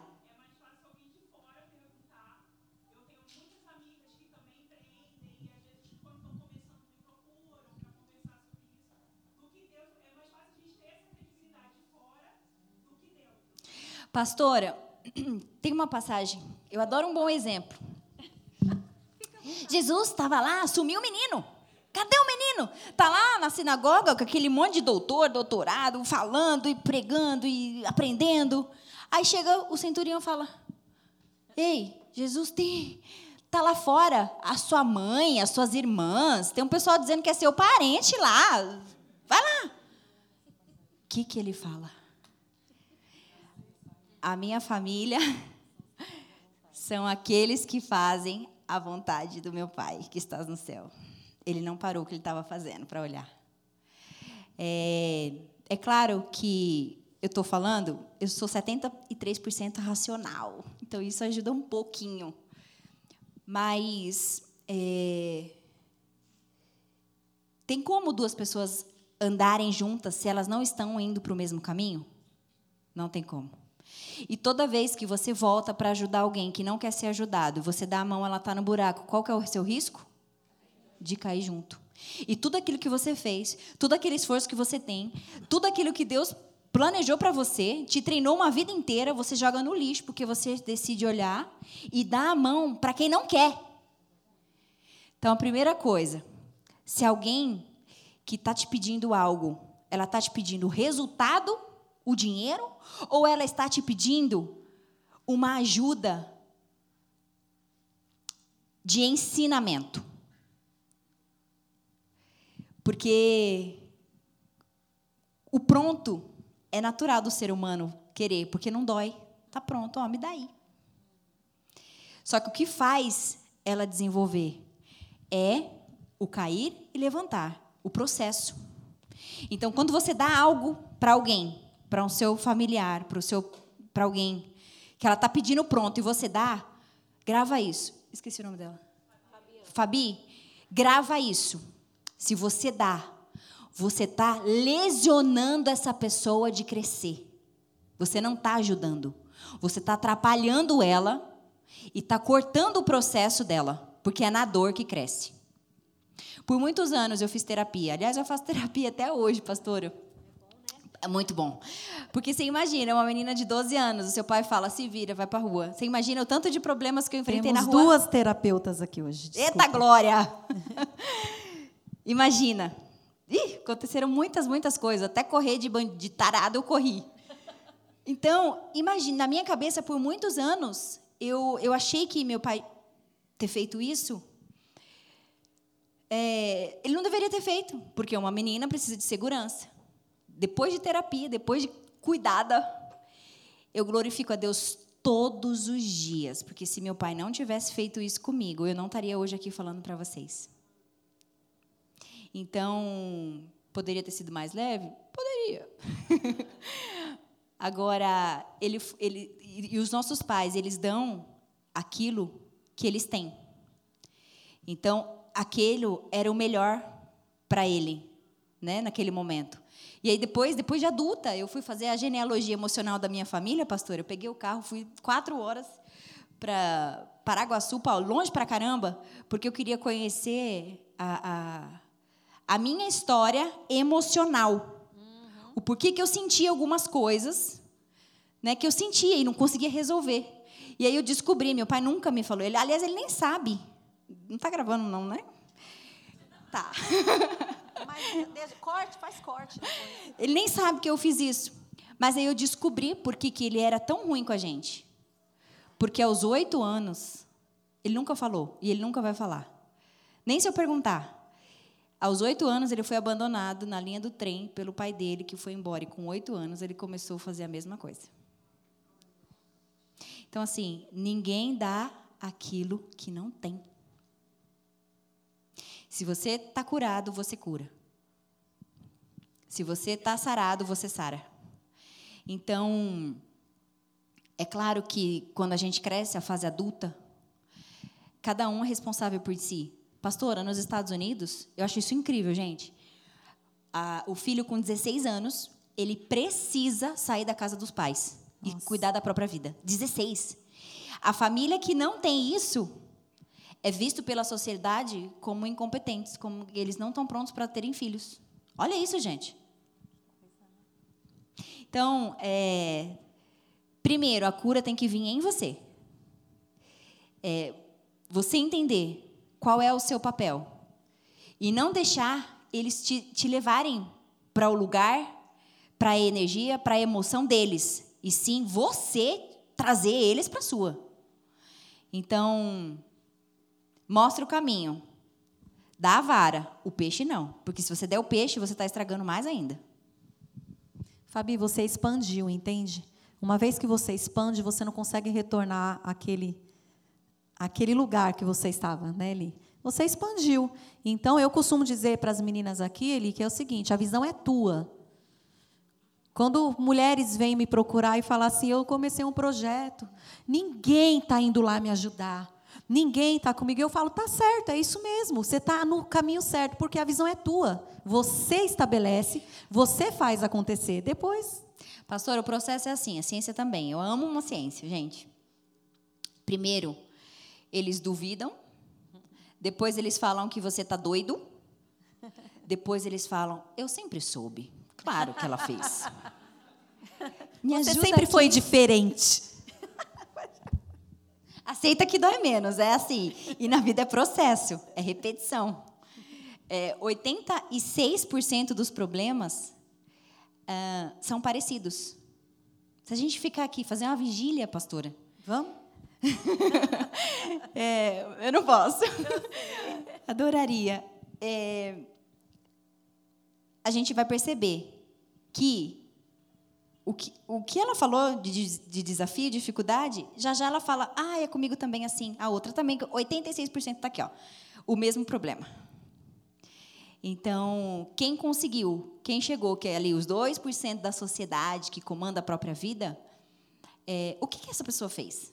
Qual foi o processo? O que, que ela sabe que eu não sei? O que, que ela fez que eu, que eu, que eu não faço? É, né, os lugares que eu vou falar, eu, eu fico assim, Senhor, manda as perguntas que o Senhor quer que eu responda. Tira foto, a gente tira. Mas a pessoa só levou a foto. O que, que vai fazer com a foto? Agora, toda vez que você estiver com uma pessoa, faça uma pergunta. Uma pessoa que você é, admira o resultado dela, faça pergunta. Foto não vai servir para muita coisa. Se você não trabalha com isso, né? Tem uns influencers que precisam de foto. Tira foto, mas faz a pergunta. Porque é o que aquela pessoa sabe que você não está sabendo ainda que normalmente, de novo, ela passou por aquilo porque somos seres humanos. Os mesmos problemas, eles só se repetem. Mais uma. Olha, a mulherada está anima tá animando, pastora. gente, gente. Boa noite. Boa sou noite. a Kellen. Tudo bem, Kelly? É, tudo. Enviei uma pergunta assim. É, eu também sou casada, tenho dois filhos, uma bebezinha pequena. O que você fez para você dar conta de tudo e o que você deixou de fazer? É, tanto de gasto ou de passeio. O que você deixou de fazer para poder alcançar tudo que você já alcançou? Tá. Eu vou responder a sua pergunta em duas fases. Pode ser? Sim. A primeira, eu, Elisângela Gomes. Eu não tenho filhos. É... Eu deixei de fazer tudo é um, é, são momentos. Quando todo mundo estava indo para a festa de final de semana, eu estava estudando. Ah, à noite, vamos fazer. Ah, Eli, vem aqui, vamos tricotar. Eu falava, não, não posso. Eu preciso trabalhar. Então, assim, eu nunca tive um negócio só, desde sempre. Então, desde o meu primeiro emprego, aos 18 anos, pastor, não sei se a senhora sabe disso, eu comecei numa consultoria empresarial, eu chegava, eu fazia decoração, bala de goma, e no domingo, 5 horas da manhã, eu ia para a feira. Então, eu trabalhava, tinha que ter um salário, né? A sociedade diz isso, é um emprego, mas segurança não existe em lugar nenhum, né? Porque a empresa faliu, você vai embora. São as falsas ilusões que a sociedade impõe na gente. Falsas verdades. Esse é um assunto que eu gosto muito também. E então eu nunca fiz uma coisa só. Então quando eu falo de renda extra para vocês, eu sei exatamente o que é isso. Mas você vai ter que sacrificar. Não tem como você ter tudo ao mesmo tempo. Não tem.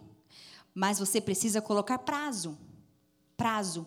E o que um coach faz? É, o que, que a gente faz em mentorias? Olha o problema e avalia quantas sessões vai precisar para resolver aquele problema. Com um processo. Então, é, eu vou deixar um exemplo, filhos, né, que você deu sobre filhos. Existe uma fase da criança que ela precisa 100% da mãe. Então, essa fase, você vai sacrificar a sua carreira, se for necessário. Porque o que é mais importante?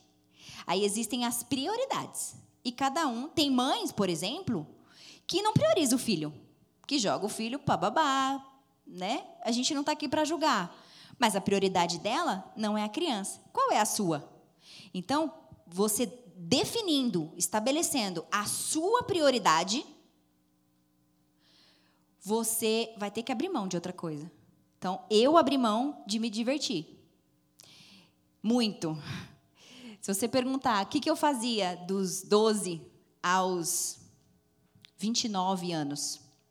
É, porque com 29 foi quando eu fui morar na Europa. Eu só ia para a igreja, trabalho e escola. Não fazia mais nada. Até as, as, minhas irmãs mais velhas, quando a gente se reúne, elas brincam comigo e falam: Ih, Elisângela não teve experiência nenhuma na vida. Porque você não fez nada. E elas, né, curtiram a vida ao doidado. Saíram da igreja, é, né, balada, essas coisas. E priorizaram, priorizou, priorizaram outras coisas. Então, no meu caso, foi isso. Eu abri mão da diversão dos 12 aos 29. Porque na minha cabeça, e, e, e, é incrível, pastora, a senhora começou falando sobre dom, né, sobre talento. Por muitas vezes na igreja, eu nasci numa, numa religião extremamente tradicional. Eu com essa unha vermelha aqui, ó, Jezabel, fogo nela. Brinco? Lindo meu brinco, né, gente? Isso aqui então, e, eu sempre fui muito vaidosa, desde muito criança, assim. Minha mãe conta é engraçado que tinha que ter brilho, purpurina, paetê, será? e, só que isso já sempre está no DNA. Está no DNA. E por muitas vezes eu me culpei, eu ficava muito triste. Quando eu saí lá daquela religião, aos 21 anos que eu comecei a fazer teologia, eu falei, gente, isso aqui só é mandamento, cadê a graça? Aí eu falei, tem alguma coisa errada. E aí, eu sempre fui líder, né? E lá na igreja, eu desde que eu me batizei, dos 14, eu trabalhava. Então, eu era dos jovens, eu era da diretoria, eu era da recepção, eu era tudo. E aí, um dia, eu cheguei para o pastor numa reunião lá, seríssima, e, e eles estavam impondo algumas coisas. E aí, a pessoa é boa em pergunta, né? Aí, eu fiz uma pergunta para ele pastor, mas aqui na, no livro tal da irmã tal, da irmã White, diz uma coisa e na Bíblia diz outra. Com quem que a gente fica agora? Quem que eu acredito? Em quem que eu sigo? Aí ele vira, a irmã tem que entender que fulano é o espírito de profecia. Botou acima da Bíblia. O que, que eu fiz? Fui embora para casa, 21 anos. Minha mãe quase matou eu. Peguei tudo que era saia do guarda-roupa, botei no saco preto de lixo, pus lá na rua. Falei, a partir de hoje eu nunca mais volto lá. Passaram-se dois anos, foram os piores anos da minha vida. Os piores. Eu já fazia bastante dinheiro nessa época também, mas eu achei que eu ia morrer. Porque o dinheiro ele não ocupa lugar que não é dele, lembra? E para mim, eu tinha perdido a minha vida. Referência, toda a minha referência de vida, de mundo, era naquela igreja os amigos naquela igreja. Ah, eu me sentia importante naquela igreja. Acabou tudo. Dois anos eu falei, agora é a treva, como diz a outra. Foram, assim, bem difíceis. Mas nesse processo todo eu me culpei muito, porque eu me achava diferente. Eu falava, aqui não me cabe. Na verdade, é, não cabia mesmo. Porque para onde o que Deus queria fazer, lá, lá era pequeno. Então, não diminua, não se diminua, isso é muito importante, chave, código. Não se diminua para caber em lugares ou pessoas que não te pertencem mais. Deixa aí. É libertação. Tem o processo da dor. Tem o processo. Mas a gente tem.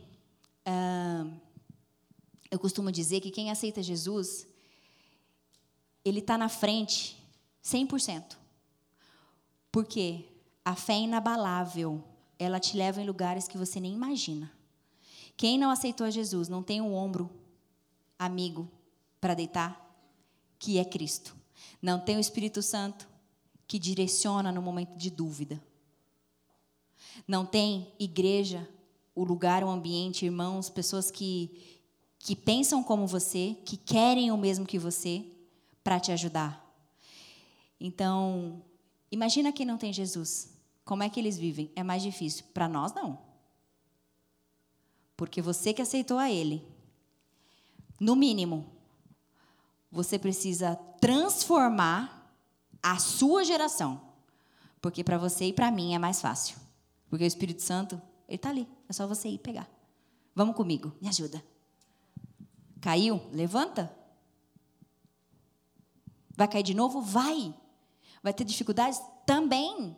E na palavra fala: no mundo tereis aflições, mas tem de bom ânimo que eu venci. Se ele venceu, a gente também vence.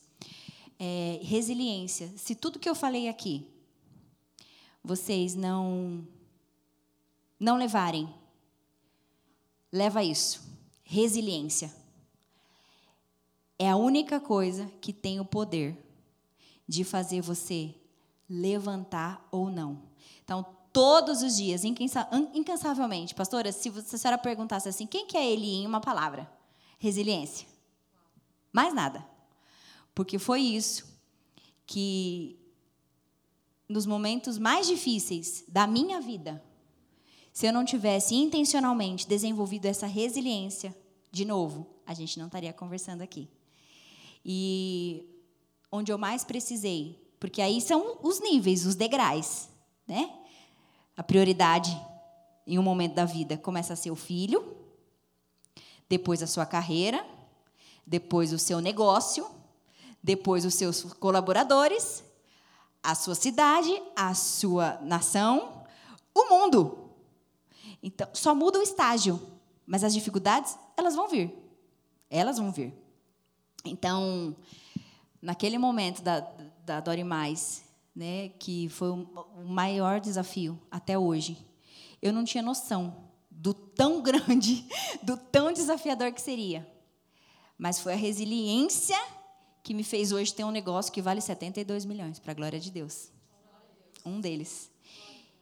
E olha só, o dia a dia, ele rouba a nossa atenção, ele rouba a nossa energia. Se você não tiver intencional em, vou falar isso até morrer, intencionalidade em todos os detalhes da sua vida. São 12 áreas da vida. Intenciona cada uma delas que você chega. E prioridade. Respondi a sua pergunta? Ele, olha, tenho pa... gente, fala a verdade, que maravilha, né? Se quem sabe, né? Quem sabe Deus toca no coração da Eli de voltar. Para nós termos mais um tempo desse juntas, porque olha, você abriu tanto gancho aqui, né, gente? Que dá vontade de se aprofundar, se aprofundar, se aprofundar. E nós não vamos puxar esse assunto, não, mas quando você fala de valores é muito interessante, né? Porque eu, é como que valores nos assustam. Pastora- eu lembro que lá na sua sala você olhou para mim para o Enéas e ela falou assim: Eu sei até onde a, sua- a mente de vocês vai de- em valor. O, o ápice que vocês falam, uau, isso aqui, até isso aqui. Aí nós ficamos olhando assim, aí ela falou o valor. Aí o pastor Enéas olhou para mim e falou: Nossa, est- estamos tão abertos assim. Mas é, e, você, e você falou, estava falando para a gente sobre esse, esse susto de dinheiro. Né? Esse e quando eu susto. falo isso, eu estou sendo intencional.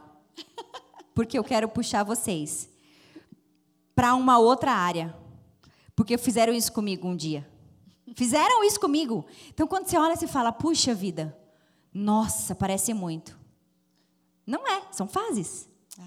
Os problemas são desse tamanho também. Só acompanha. A noite sem dormir, do mesmo jeito. Que era com um problema de 10 mil reais, 5, 2. É, e pastora, é, a senhora falou isso? O nome é, técnico para isso chama termostato financeiro. Termostato financeiro. Fica É. em pés, meninas, fica em pés. termostato financeiro, que cada um tem o seu. E o meu papel hoje aqui é tirar vocês desse termostato que vocês estavam para ir para um outro. Para ir para um outro.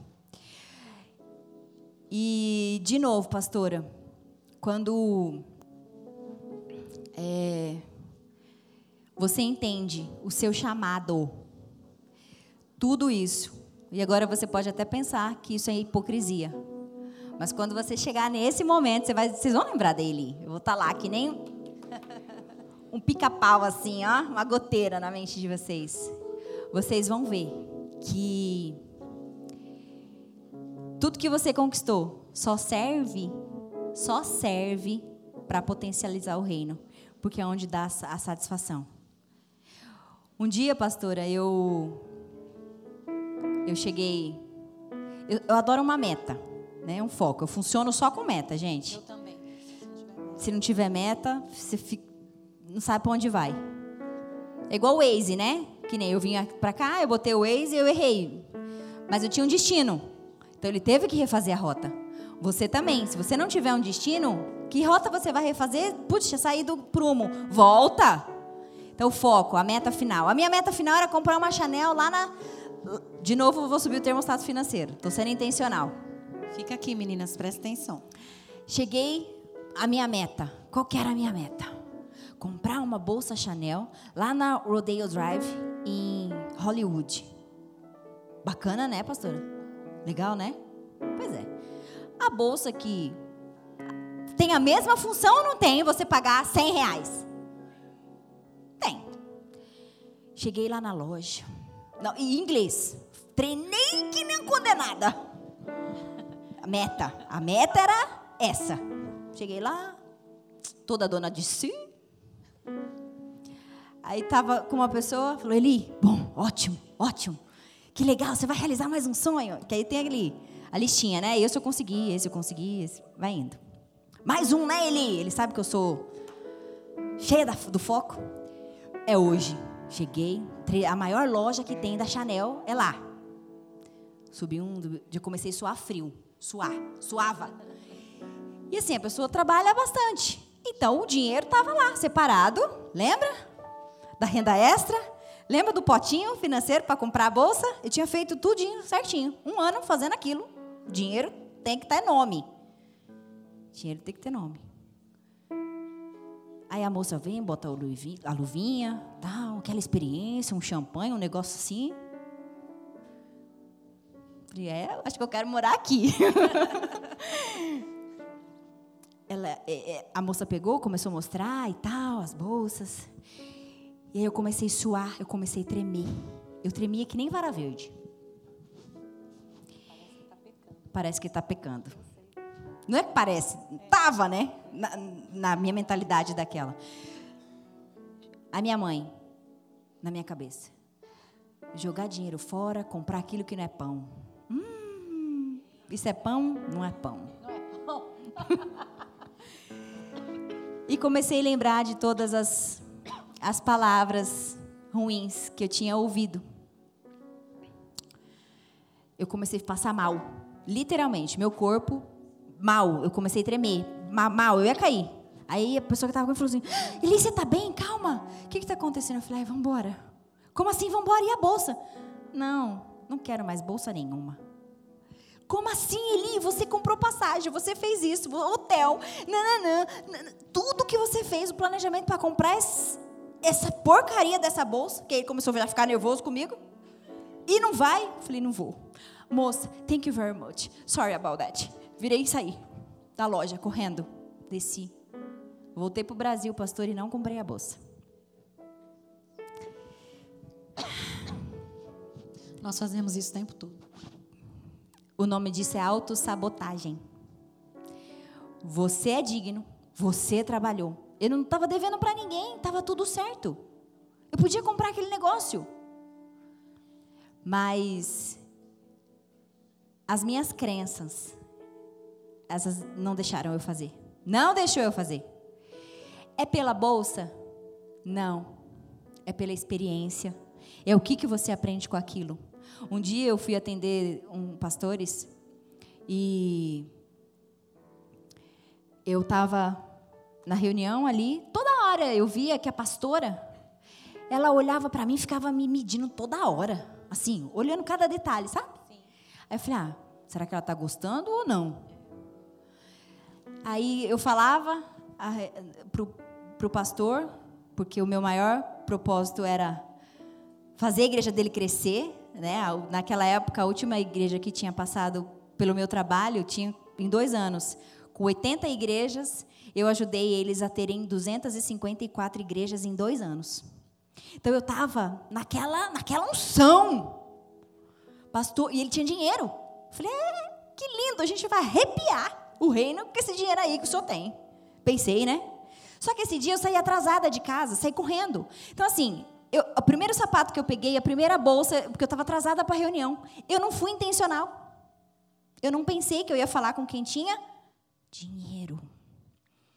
Porque, curso, o meu propósito era expandir o reino. Então eu só queria saber disso. Lembra que eu falei? Deus vê o coração, pessoas veem os resultados. Ela olhava, tudo que eu falava para o pastor, pastor, olha, vai ser assim, a gente vai fazer assim, assado, o programa começa tal dia, vamos fazer, tudo que eu falava, não é? E tal. Aí ele, não é, amor? Aí ela, ai, não sei. E me olhando. Ia falando de valores, né, alto, ali, tal. Tudo que eu falava e tudo que ele falava, ela cortava. Tudo cortava. E eu tenho, né, alguns... É, for, algumas formações de especialista em pessoas, aí eu ativei isso, eu falei, ah, eu preciso ler ela, tem alguma coisa aqui que eu não estou vendo. Aí eu comecei a ler, porque olha só, 8% da nossa comunicação é a fala. O resto é comunicação não verbal. Tudo está falando. E aí eu ativei, eu falei, esquece propósito, Elisângela, seja inteligente. Comecei a prestar atenção nela. Ela estava tentando, o olhar, né, subiu para o lado direito, fazendo ali. E eu lendo. O que, que ela estava entendendo? A forma que eu estava vestida. Que eu não sabia o que era dinheiro. Então, assim, para ela, eu não validei o meu negócio. Porque as pessoas, primeiro, ela compra o que ela está vendo. O que ela está vendo. Então, eu falando de X, milhares de reais, com uma peça barata. Na hora que eu percebi, a gente está falando do reino, tá vendo que é uma coisa, uma coisa, outra coisa, outra coisa. Pastora, eu percebi. Falei, não, pastor, o senhor me perdoa, eu estou atrasada, eu tenho um outro compromisso, eu preciso ir embora agora. Vamos fazer o seguinte, na semana que vem, como é que está a agenda do senhor? O senhor me perdoa, tal, tal. Não, ele, calma, não. Eu falei, não, eu tenho que ir. Aí ele me deu a data. Na semana seguinte, ah, eu entendi como é que falava com ela para potencializar o reino de Deus. Olha isso. Eu já cheguei assim, pastor, quando que é mesmo o casamento, o, o aniversário de casamento de vocês? Ah, ele é tal dia. Falei, senhor tem que levar a pastora lá na França, na Champs-Élysées, na Galeria Lafayette. O senhor vai comprar. Comecei a falar. Tudo. Carteirada. E peguei a minha melhor roupa, o meu melhor sapato, o meu melhor. Esse dia eu falei, Senhor, me protege que não posso ser assaltada. e fui. Fiquei com medo de sair de casa. Pergunta quanto tempo que durou a reunião. Dez minutos. Negócio fechado. Para o reino de Deus, para expandir a palavra. Só que ela precisava ver. Então, isso, quando você não entende o papel, o valor de cada coisa, cada coisa tá, tem o seu valor e tem o seu lugar. Se você não entende, você pode estragar o que Deus está tentando fazer. O nome disso é inteligência. E Deus deu isso para gente para usar. Então, seja especialista em pessoas, porque tudo que você fizer, o nome dele vai chegar mais longe também.